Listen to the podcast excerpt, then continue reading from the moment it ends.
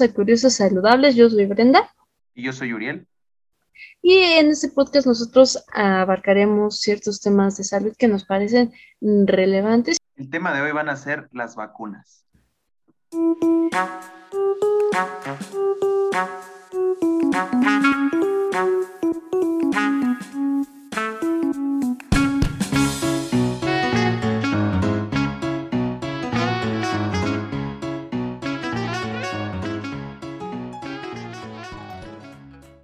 Bienvenidos al primer episodio de Curiosos Saludables.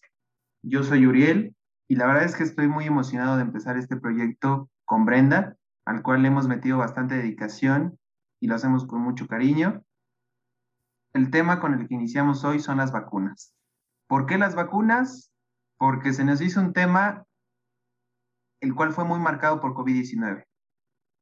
Antes de COVID-19, las vacunas no era un tema que se escuchara tanto, después de COVID-19 fue otra historia. Todo el mundo habla de vacunas, que cuál es mejor, contra COVID-19, cuál tiene menos efectividad, pero ese no es el objetivo del podcast. Nuestro objetivo en este episodio es hablar sobre las vacunas en general.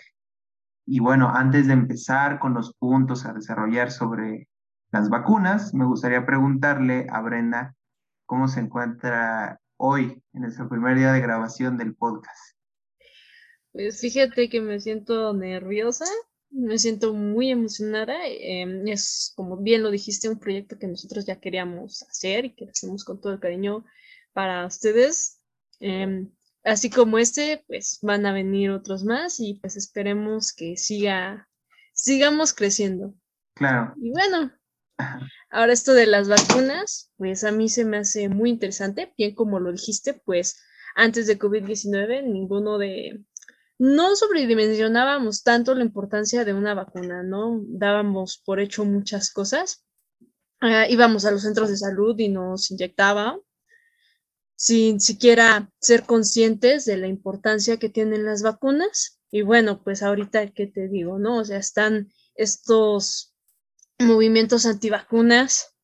Mucha gente no se quiere vacunar contra COVID y se desprecian otras vacunas que están en el esquema nacional de vacunación y pues queremos hacer conciencia acerca de la importancia que tienen las vacunas, no solo la de COVID, sino todas las vacunas que te tienes que aplicar gratuitamente y que están en tu esquema de vacunación.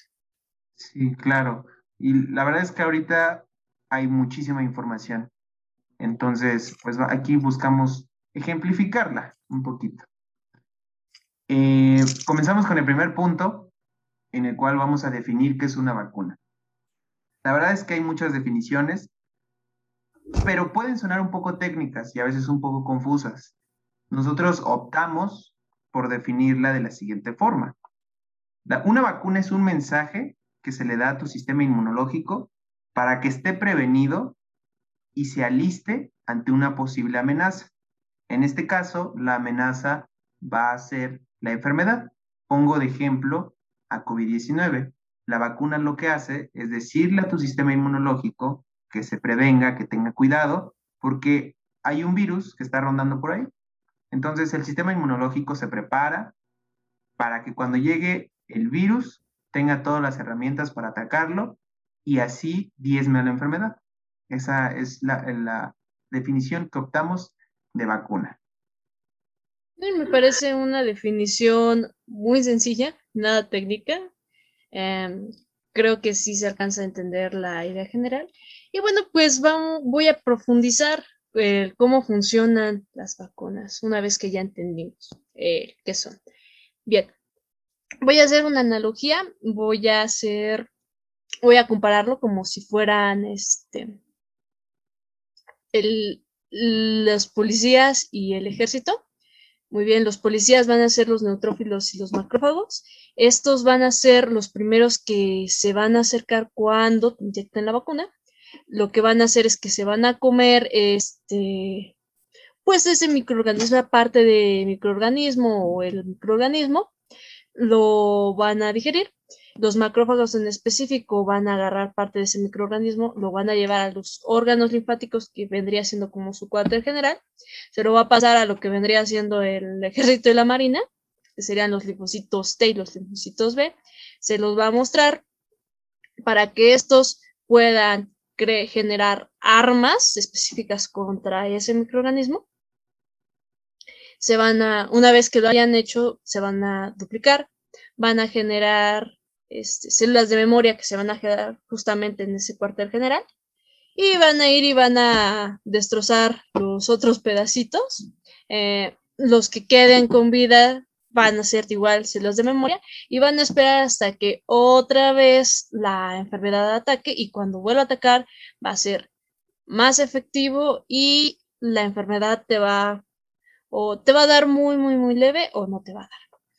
Ahora una cosa que quiero agregar es el hecho de que los linfocitos B sueltan algo que se llaman anticuerpos. Los anticuerpos son como misiles, haciendo la analogía, que se van a pegar a lo que vendría siendo el microorganismo para inmovilizarlo, para que los policías lo puedan detectar mejor, para que las toxinas eh, no, no te tengan ningún efecto y para que no colonialicen tu cuerpo o no se puedan replicar en las células de tu cuerpo.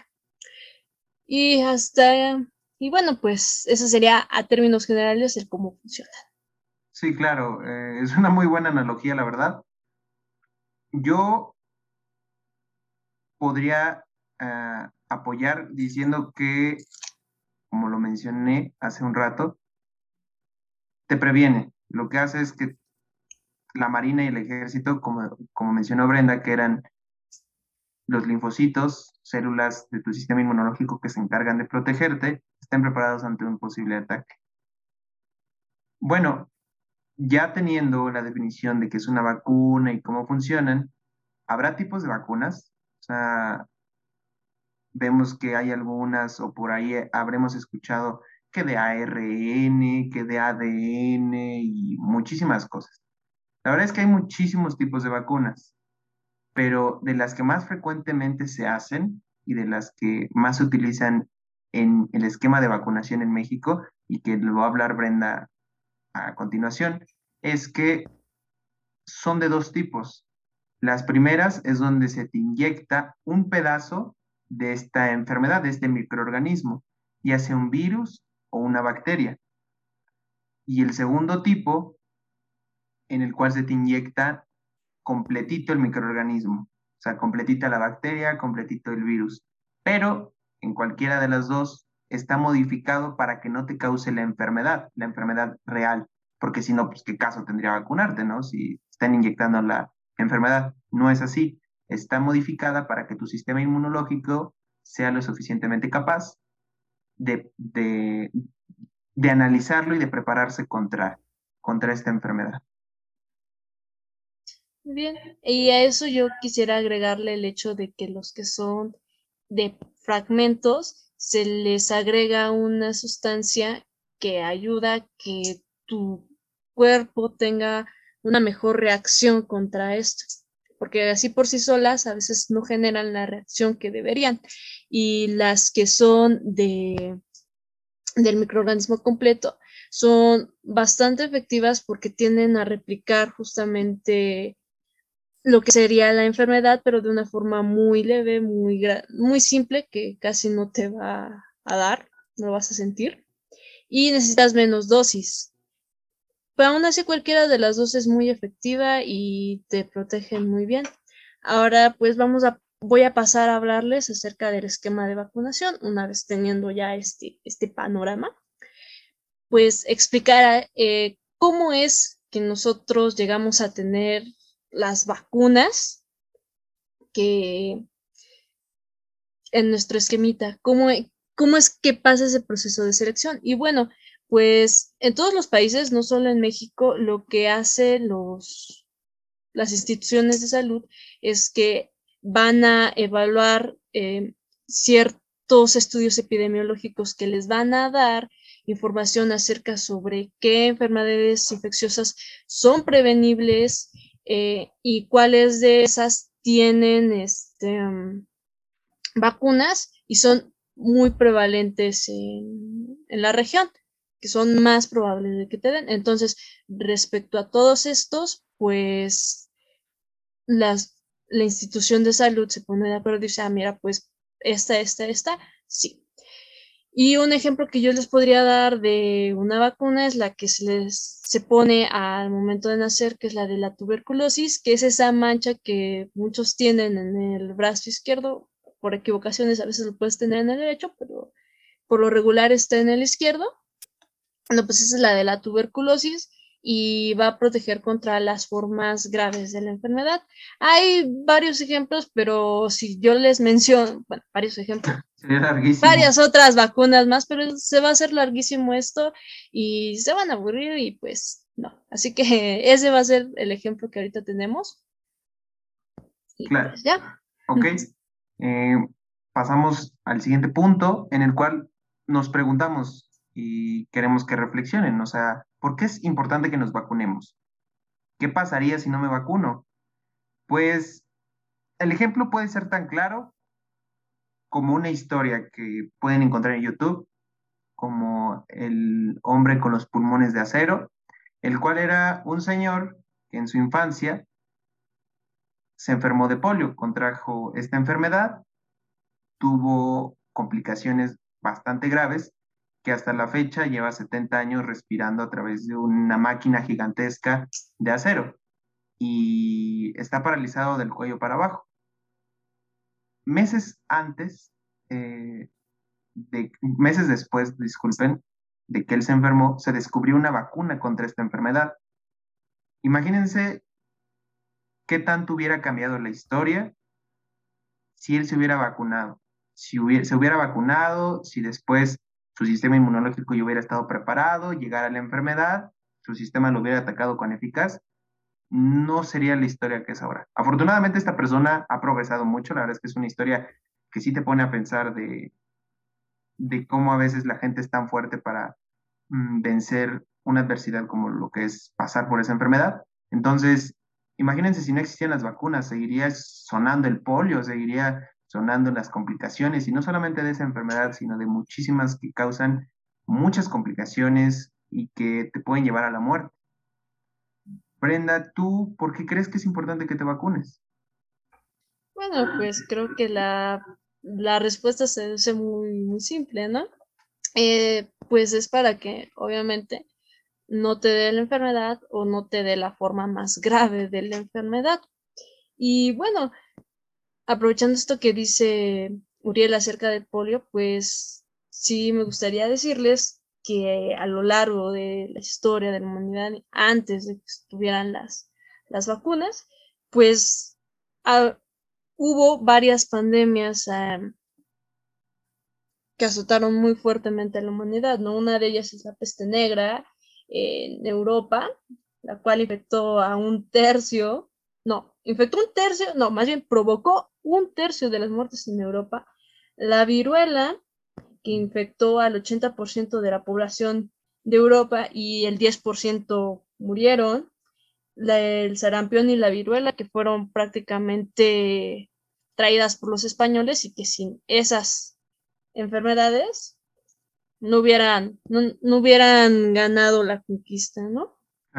El cólera, Londres en el siglo XVIII y pues en 1918 la gripe española, ¿no? Son nada más unos ejemplos de pandemias en el mundo antes de que tuviéramos las vacunas y antes incluso de que estuvieran los antibióticos. Eh, hay otras enfermedades que en estos momentos ya no resuenan gracias a las enfermedades como podría ser el sarampión. Ya casi no hay este, casos de sarampión. Y así también sería la, el polio también ha bajado muchísimo. Y esto, muchísimas, y esto gracias a las campañas de vacunación a nivel mundial. aclaremos eso. Y pues nada, esa es la, la importancia que tienen. Nos suman también años de vida, a, mejoran la calidad de vida de todos nosotros. Claro, creo que como lo mencionó Brenda, no son las únicas pandemias que ha pasado la humanidad. y desgraciadamente no creo que COVID-19 sea la última, pero vemos la importancia. O sea, ¿quién no ha tenido un vecino, un familiar, un amigo que no, por alguno u otro motivo no pudo o no decidió vacunarse y ahorita o han perdido la vida o ahorita están en hospitales y es algo bastante triste.